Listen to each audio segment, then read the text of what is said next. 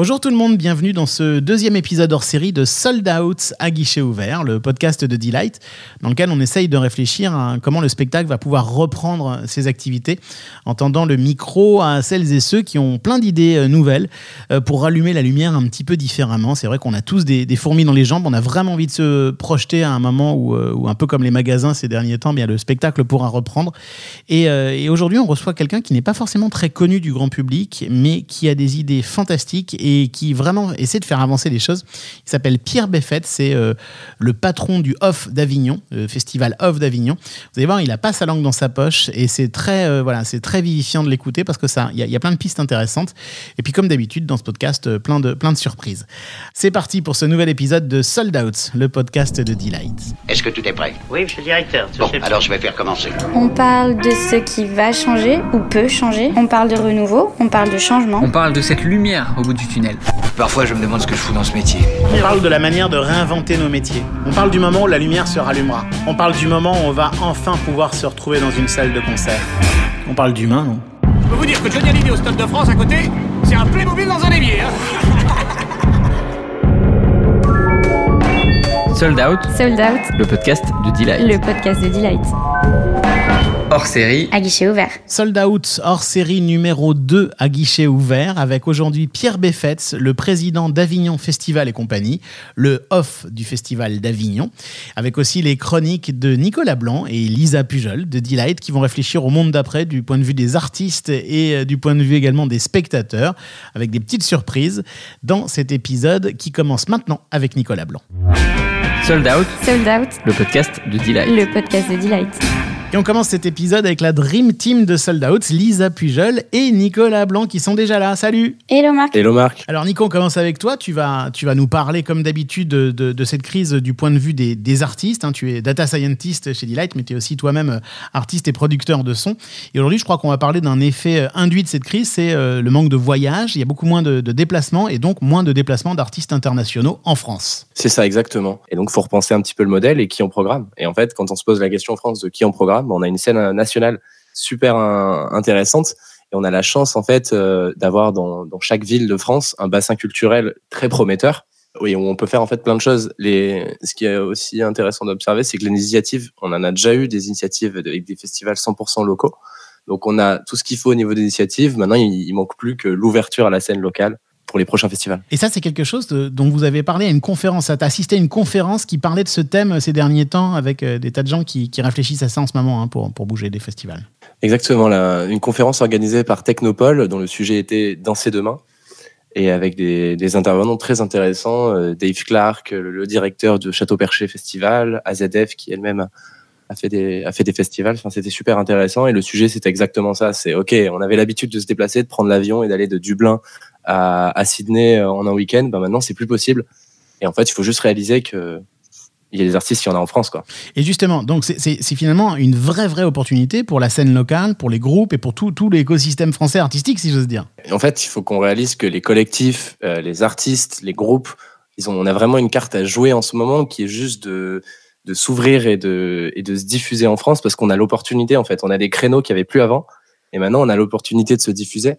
Euh, et je pense que ça serait super intéressant, comme on le fait déjà en ce moment, qu'il y ait des, qu'il y ait des connexions entre les villes, entre les artistes, entre les collectifs, et qu'on commence à avoir une sorte d'émulation un peu nationale, tu vois. Absolument. Lisa, ça t'inspire quelque chose? Bah écoute, si je veux me faire l'avocate du diable, euh, je te dirais euh, super tout ça, mais euh, je sais pas moi si j'ai acheté un billet pour un festival qui me promet Katy Perry et Céline Dion, et puis on me dit euh, ok mais en fait ça va pas être elle ça va être euh, le petit groupe du terre aussi cool soit-il. Est-ce qu'il n'y a pas un risque tu vois de perte un peu d'attractivité de ces festivals euh, avec ce changement de prog?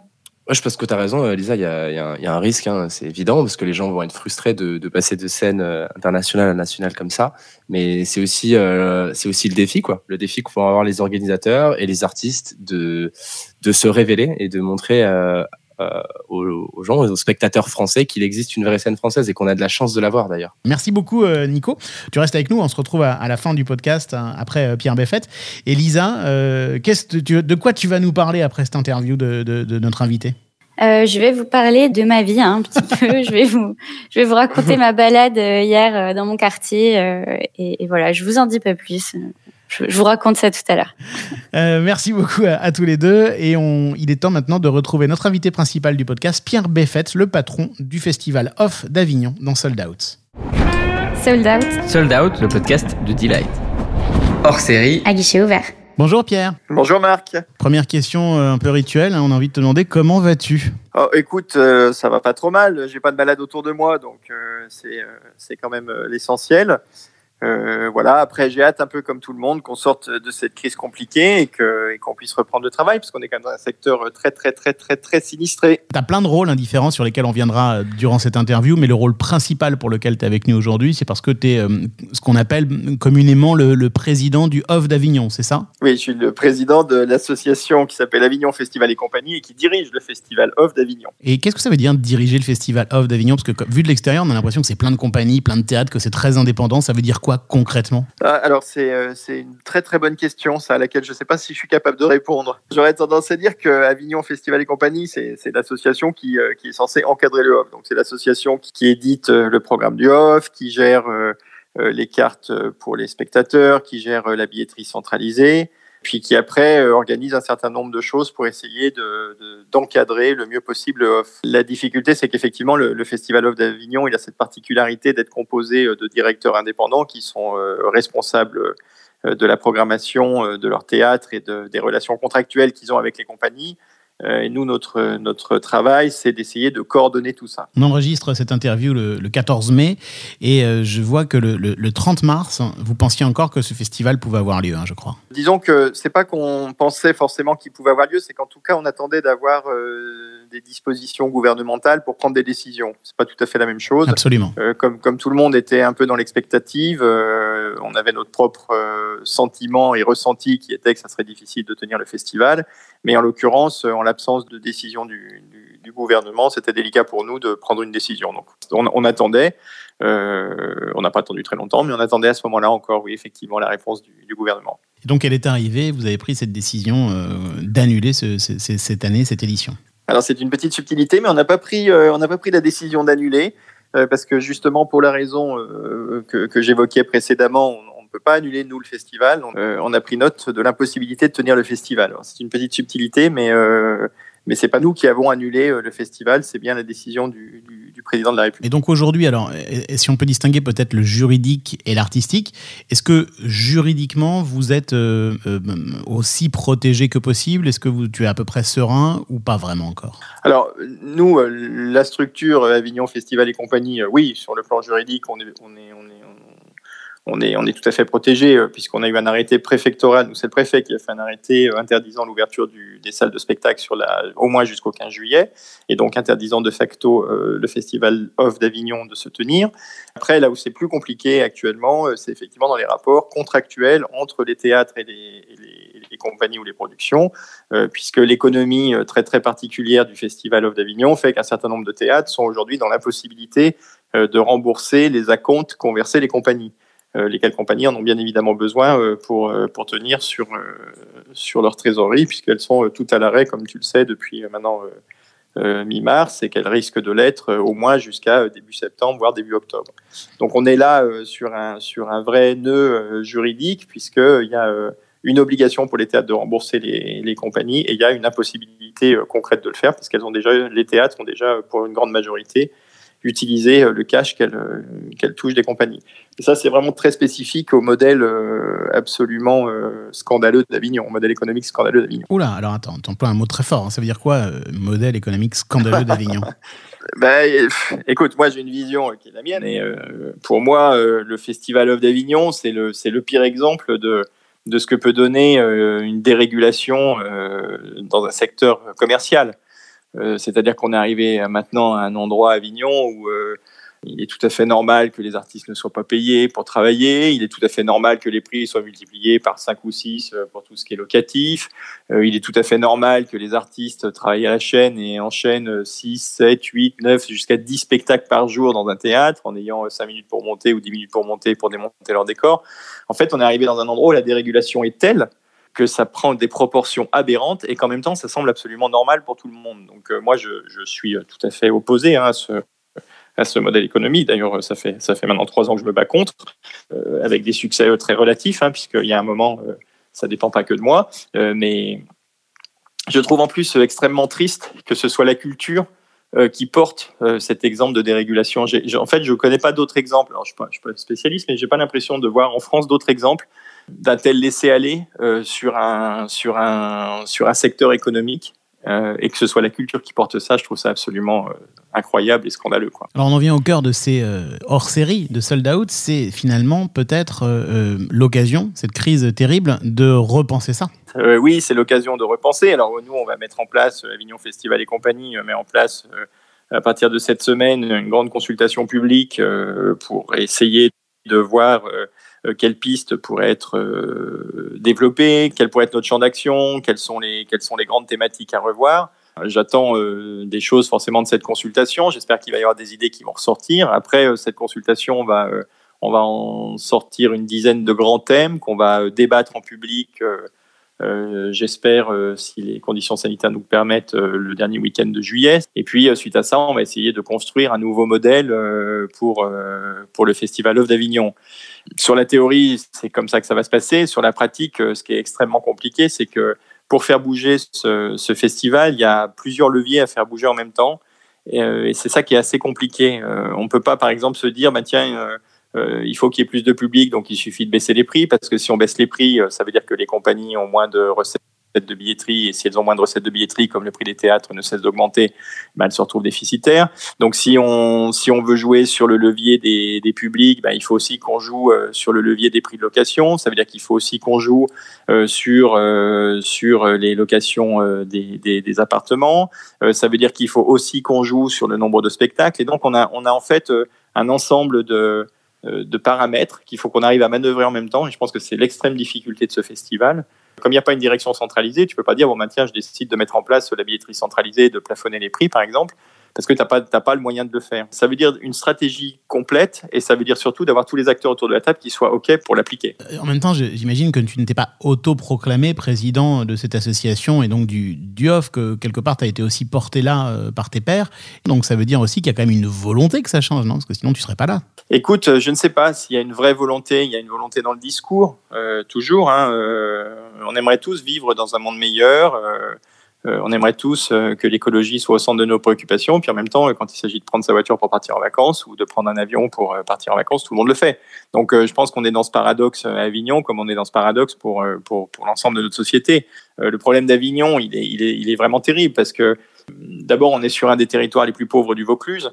Donc, euh, ce festival, c'est quand même une manne euh, économique essentielle pour ce territoire. Euh, et d'autre part, euh, les directeurs de théâtre, à part euh, ouvrir pendant un mois, bah, ils peuvent pas faire grand-chose le reste de l'année parce qu'il n'y a pas énormément non plus de, spectateurs potentiels. Euh, L'offre, elle est déjà extrêmement importante. Donc, on est sur des théâtres qui ont un, mo- un modèle économique qui repose sur deux mois de travail. Alors ça, c'est une aberration en soi, mais c'est une réalité. Euh, Et donc, du coup, à partir du moment où on a un acteur économique qui doit rentabiliser en deux mois euh, une année, ben forcément, ça ne peut créer que des, des dysfonctionnements. Ce qui est spécifique à ce festival, c'est que c'est que c'est un c'est un impensé politique, comme disait le député euh, Jean-François Césarini. C'est quelque chose qui s'est construit en dehors de toute volonté politique, c'est quelque chose qui s'est construit en dehors de toute régulation. Enfin, c'est vraiment une. euh, si on fait un tout petit peu d'histoire, le Festival of d'Avignon, il est né de 68, il est né d'une volonté euh, par un certain nombre d'artistes d'avoir la liberté de créer en dehors de l'institution et en dehors de toute réglementation, donc c'était plutôt pas mal comme idée. Et puis de cette liberté de l'artiste à créer est, née la liberté de l'entrepreneur à entreprendre. Et là, c'est plus du tout la même histoire. C'est-à-dire que si un artiste peut faire ce qu'il veut, euh, pourquoi est-ce qu'un chef d'entreprise ne ferait pas ce qu'il veut? Et à partir de là, euh, ben, petit à petit, euh, ces mêmes directeurs de théâtre sont quand même devenus aussi, pour un certain nombre, promoteurs immobiliers, en tout cas propriétaires de biens. Ils ont, euh, ils sont aperçus qu'il y avait tout un tout un marché derrière ça, et il y a un certain nombre de gens qui ont commencé à acheter des, des, des théâtres. C'était pas des directeurs de théâtre, c'était juste des promoteurs, puis à faire de l'immobilier. Et puis l'immobilier est rentable. Et pendant 50 ans, on a laissé ce, ce, système-là se dégrader avec vraiment, pour moi, une très grande, euh, un très grand étonnement de voir à quel point les, pouvoirs publics sont étrangers à ce festival. C'est quand même le plus grand événement euh, culturel de France. Euh, c'est l'un des plus grands festivals du monde. Enfin, quand même, hein, on n'est pas, c'est pas n'importe quoi.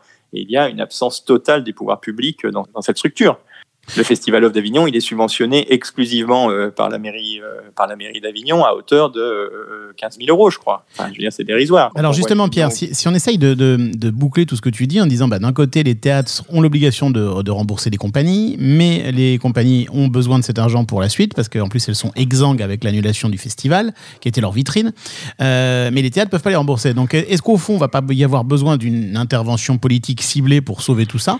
Est-ce qu'on pourrait pas conditionner cette intervention politique à quelque chose d'un peu plus euh, progressif et d'un petit peu plus euh, moderne Le problème, c'est que si je fais un chiffrage euh, très très rapide hein, à la louche du, du manque à gagner pour les théâtres, on est entre 15 et 20 millions d'euros. Ça, c'est ce que vont perdre les théâtres. Et si j'ai un fonds d'urgence, j'aurai un fonds d'urgence qui fera un million d'euros maximum. Ce qui veut dire que oui, ça va être un fonds d'urgence pour aider un petit peu les, structures les plus fragiles. Est-ce que ça va être un levier suffisant pour, pour imposer une nouvelle réglementation? C'est pas du tout sûr. hein. Le problème, c'est que à partir du moment où, euh, tu as ce modèle d'une- structure qui vit sur un mois et qui est obligée de faire son année dessus, ben forcément, elle, elle doit gagner 12 fois plus que ce que gagnerait une autre structure qui vivrait en un mois. Et à partir de là, euh, c'est tout le mécanisme qui fonctionne plus. Le problème, c'est qu'aujourd'hui, on est sur, un système de location. Euh, pour moi, il faudrait qu'on aille sur un système de co-réalisation systématique, c'est-à-dire que tout, que le risque soit partagé par les théâtres par les compagnies. Ça imposerait au directeur de théâtre d'avoir un regard artistique sur les contenus qui sont, chez, qui sont dans sa structure. Euh, ça l'obligerait forcément à avoir un meilleur accueil des compagnies parce qu'il aurait tout intérêt à avoir des beaux spectacles et donc à avoir des gens qui aient le temps de monter leur spectacle.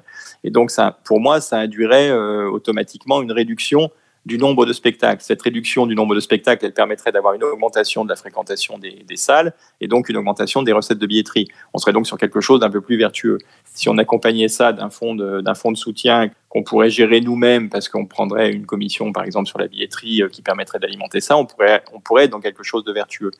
Euh, ça veut dire qu'il faut que les directeurs de théâtre acceptent de gagner un petit peu moins. Alors un petit peu moins, ça ne veut pas dire plus gagner de leur vie, parce que s'ils gagnent pas leur vie, ils n'y arriveront pas. Mais si on arrivait tous à être dans cette logique, et d'ailleurs ça ne concerne pas que le Festival d'Avignon, je pense que ça concerne nos sociétés, euh, si on était tous capables à un moment de commencer à se dire de quoi j'ai besoin réellement pour vivre, qu'est-ce qui est essentiel et qu'est-ce qui est superflu, et, euh, que j'accepte de réduire un peu le superflu pour que mon voisin se sente un peu mieux, euh, ben ça serait, euh, je pense que c'est une piste de réflexion pour nos sociétés, et c'est euh, et un, vrai sujet par rapport euh, euh, à ce qu'on entend dire en permanence de il y en a ras le bol de ce modèle économique euh, ultra-libéral. Mais c'est ça, euh, le libéralisme. C'est en gros, euh, je cherche à m'enrichir le plus possible. Or, la réalité, c'est que, que ça n'est pas forcément nécessaire. Moi, j'ai fait quelques calculs sur certains théâtres. Un théâtre qui loue euh, euh, huit spectacles euh, sur le mois, euh, si ce même théâtre accepte de faire cinq choralisations où il est à 55 ans, où il est à 50-50 mais où les salles sont pleines, ça revient au même économiquement pour lui. Et il a diminué euh, d'un tiers euh, les spectacles. Mais on est dans une espèce de logique où les directeurs de salles veulent plus prendre de risques artistiques en fait. Ils veulent juste que ça soit rentable, donc ils louent. La location c'est facile, ils ont aucune, aucune responsabilité. Oui, c'est un Et plus garage, ils louent, quoi. Plus ils gagnent Ouais. d'argent. Bah ouais, ouais, c'est un garage. Le modèle du Ouais, garage. tout à fait. Il y a autre chose que tu as, que as envie de changer, c'est cette affaire d'affichage. Parce que c'est vrai que je- nous, quand on a créé Delight, tu sais, c'est euh, une startup qui, qui, qui cible les messages, etc., on s'est dit, bah, le contre-exemple parfait, c'est ce qui se passe euh, justement à Avignon pendant le off, avec toutes les compagnies qui essaient d'émerger avec des flyers, des affiches collées un peu n'importe où. C'est charmant, c'est mignon, mais ça coûte cher, ça marche pas et ça pollue. Euh, on a l'impression que tu, veux essayer de changer un peu l'affichage sauvage, euh, là aussi, euh, à Avignon. Ça fait partie du charme d'Avignon, dit-on. Effectivement, chaque fois qu'on parle du festival Off d'Avignon et même quand on parle du IN, ce, montre, ce, que montre toujours, ce que montrent toujours les journalistes, c'est ces murs d'affiches. Donc, incontestablement, c'est une image et c'est un symbole. Après, est-ce qu'à une époque comme la nôtre, on peut encore se permettre de, de polluer la planète au titre du symbole ou au titre de la, de la décoration d'une ville Moi, je ne crois pas. Je crois que c'est- plus acceptable comme discours. Euh, maintenant, euh, là encore, c'est une question politique parce que c'est pas euh, Avignon Festival et compagnie qui régule l'affichage. Il s'agit d'un arrêté municipal qui, qui autorise en fait l'affichage, puisque normalement l'affichage sauvage est interdit dans les villes. Donc nous, on a un arrêté municipal qui l'autorise pendant, pendant le mois de juillet. Et euh, si euh, la mairie euh, ne, décide pas de, ne pas émettre cet arrêté, ben, l'affichage est autorisé. Et de là, moi, je peux raconter tout ce que je veux. C'est pas moi qui ai le pouvoir de l'annuler. On est une structure qui peut être extrêmement dynamique et qui peut initier un certain nombre de choses.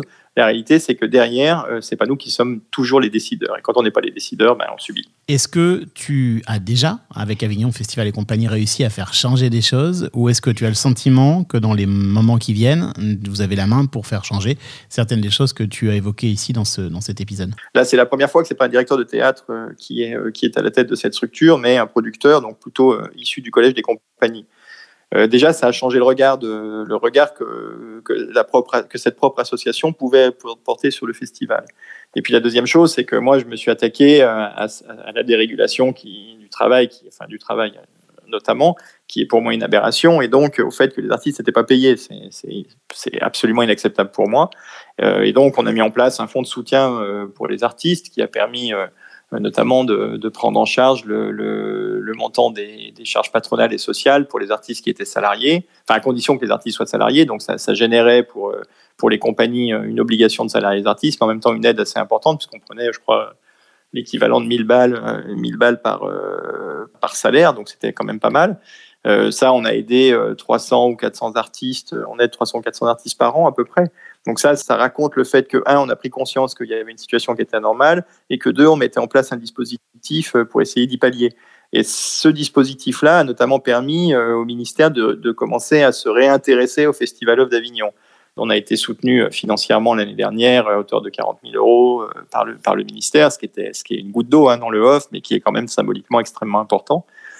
Euh, voilà, on a, mis, on, a changé un peu cette, euh, cette image et en tout cas, on a, on a dénoncé un certain nombre de choses. Après, notre pouvoir est limité dans la mesure où, à nouveau, tant qu'on n'est pas tant que c'est pas nous qui décidons, qui, qui sommes, euh, qui décidons des, des relations contractuelles, ben on est, on est limité dans notre travail. On comprend, Pierre, euh, et tu, tu l'as, tu l'as expliqué, hein, le, le, le, séisme que peut être cette annulation euh, du off d'Avignon pour les compagnies.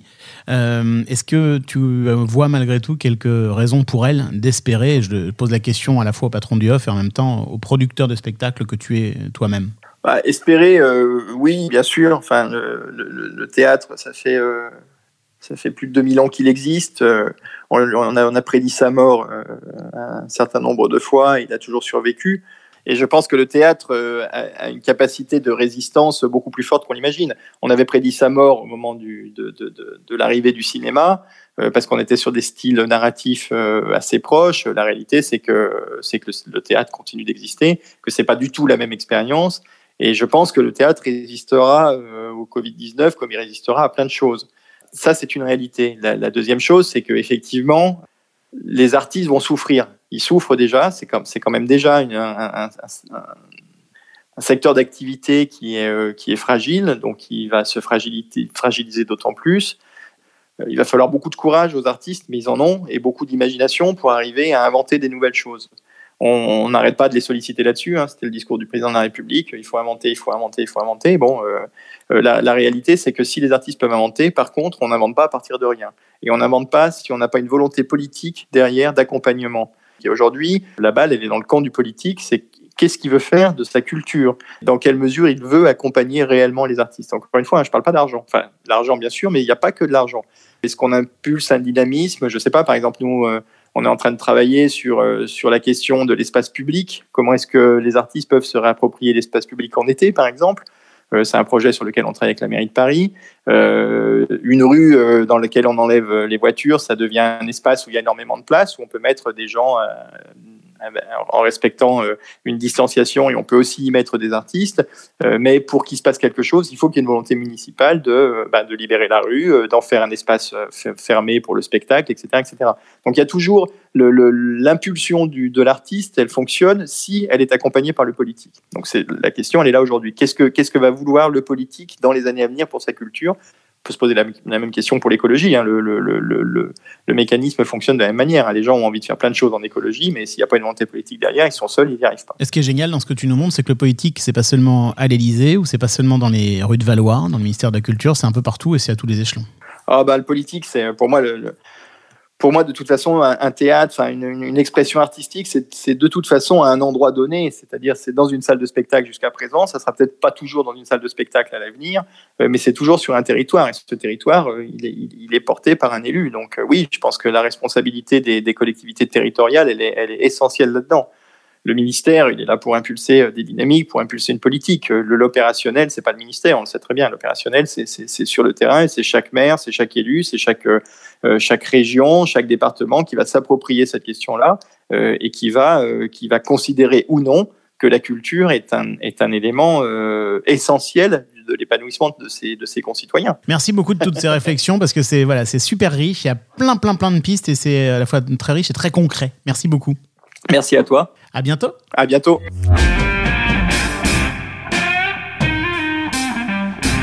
Et c'est le moment de retrouver Lisa Pujol qui s'occupe du développement chez Delight, mais qui dans ce podcast euh, nous raconte sa vie. Exactement. Dans ce podcast, a décidé de prendre la place des spectateurs et de nous, nous, nous dire ce que les spectateurs pourraient attendre de, de ce fameux monde d'après. Hein. Oui, c'est, cette idée est venue de ma petite balade de fin de journée hier. Donc, je suis allée euh, dans la rue, euh, bah, voilà, pour prendre le soleil un petit peu. Il y a un truc qui m'a frappé, c'est que, bah, on dirait que on est presque revenu euh, bah, au Paris d'avant, on va dire, avant le confinement. Tout le monde était dehors, euh, il faisait beau en plus, donc ça va pas euh, limiter les sorties. Au contraire, euh, voilà, tout est ouvert, les restos, euh, en tout cas en cuisine, euh, les magasins, les marchés, voire même quelques bars qui font de la vente à emporter, qui mettent quelques petites tables par-ci par-là, voilà, où les gens sont dehors. Vraiment, on sent que il y a une envie de ressortir. Et puis, et voilà. Et au final, tout ce qui manque euh, finalement parmi euh, cette reprise de la vie, bah, c'est les salles. Hein, c'est les salles de concert, les salles, de, les théâtres, euh, même les cinémas. Euh, c'est un peu comme si on vivait euh, un- une société, euh, une société sans culture. Je sais plus qui a dit ça, mais c'était un, un- auteur, je crois, qui a dit qu'une société sans culture, c'était un peu comme un, corps sans âme. Et c'est vrai qu'on ressent un petit peu ça en ce moment. c'est bizarre, c'est le seul truc qui manque à l'appel. Et on a l'impression d'un- futur dystopique d'une certaine, d'une certaine manière. Mais attends, ce que tu dis quand même, c'est c'est à la fois vrai et pas complètement vrai parce que les, les restaurants sont pas vraiment ouverts, les bars sont pas vraiment ouverts, donc la culture n'est pas encore la seule à souffrir totalement de, de cette situation exceptionnelle, si? Au final, si quand même, parce que au niveau du resto, les activités, elles sont quand même plutôt vers la reprise. Euh, ils font de la vente à emporter, c'est plutôt ouvert quand même, ils font du chiffre d'affaires. Les bars, c'est la même chose. Et de toute façon, on sent que euh, il y a de l'animation dans la rue et qu'ils vont en profiter. Ils essayent de trouver des, des nouvelles manières de voilà de, de, de rassembler les gens et de, de continuer leur activité malgré tout. Ils peuvent le faire un petit peu, même si c'est encore parcellaire. Ce qui n'est pas du tout le cas encore pour euh, pour, pour les salles et, même euh, voilà côté artistique, on sait que les, créations continuent, mais pour l'instant, il n'y a aucun endroit où on peut assister à un spectacle même de rue. Alors est-ce que ça va pas bouger? Si, j'espère peut-être. Euh, peut-être qu'il y a des choses à inventer. Là, je pense au festival Drive-In pour le cinéma, ou euh, qui sont dans, qui est dans plein de villes de France. C'est super. On peut aller voir un, un, un film dans sa voiture. Euh, ben voilà. Est-ce que euh, on attend la, la nouvelle forme de consommation de spectacle, pourquoi pas en investissant la rue ou les espaces publics, en prenant toutes les précautions, évidemment. Mais voilà, je suis sûre qu'il y a un truc à faire. En tout cas, ça nous manque, ça me manque. Donc, euh, Et d'ailleurs, pour rebondir sur l'interview de, Pierre Beffette que vous venez d'écouter dans, ce podcast, je pense que ça m'étonnerait pas qu'à Avignon cet été, euh, il y ait beaucoup de choses qui se passent dans la rue et pas dans les théâtres. hein. Donc ça, ça va complètement dans le sens de ce que tu dis, Nico. Qu'est-ce que tout ça t'inspire hein? Tu es resté avec nous, Nicolas Blanc. Ouais, euh, j'étais en train de me poser la question. Je me disais, c'est euh, pas possible encore de, danser euh, dans les salles de concert. Par contre, c'est possible de voir les gens danser. Donc, je pense que j'ai hâte de voir les, les prochains spectacles de danse à venir, à défaut de pouvoir danser avec mes, mes amis dans les salles. bah surtout que la danse, euh, c'est un- une des pratiques artistiques qui est née dans la rue euh, pour certains styles. Donc, euh, ouais, est-ce que ça renaîtra dans la rue peut-être? C'est le moment de se dire au revoir, Nicolas, Elisa. Salut Nico. Salut Marc, salut Lisa. Merci pour Salut. tout. Sold Out, Sold Out, le podcast de Delight. le podcast de Delight. Elisa, on a pris l'habitude hein, à, la fin de, à la fin de ce podcast de partager un de nos coups de cœur euh, qui nous a permis de tenir pendant le confinement ou pendant ces premiers jours de déconfinement sans spectacle. Et toi, tu nous as trouvé quelque chose qui va nous faire euh, bouger à fond. Vas-y, c'est quoi? Ouais, qui va nous faire danser. Euh, c'est un artiste qui s'appelle Hervé, qui a fait quelques, quelques sons plutôt sympas, dont un qui s'appelle Si bien du mal. Voilà, c'est vraiment une chanson à chanter à tue-tête sous la douche, dans son salon en passant l'aspirateur c'est la bonne humeur, quoi. À bientôt, Lisa. On va faire ça alors et on vous embrasse tous. Merci. À la prochaine fois.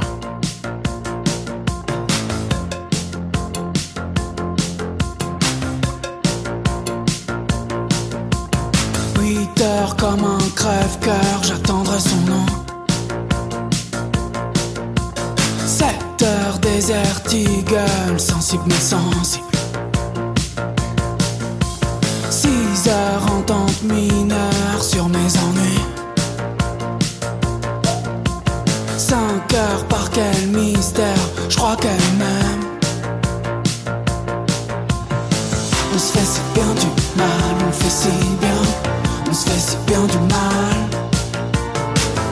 fait si bien du mal, on fait si bien. Je crois que ça devient animal. Pourquoi tu te fais la mal que je te veux du bien, quand tu fais du mal, tu reviens. Dis-moi si je te fais mal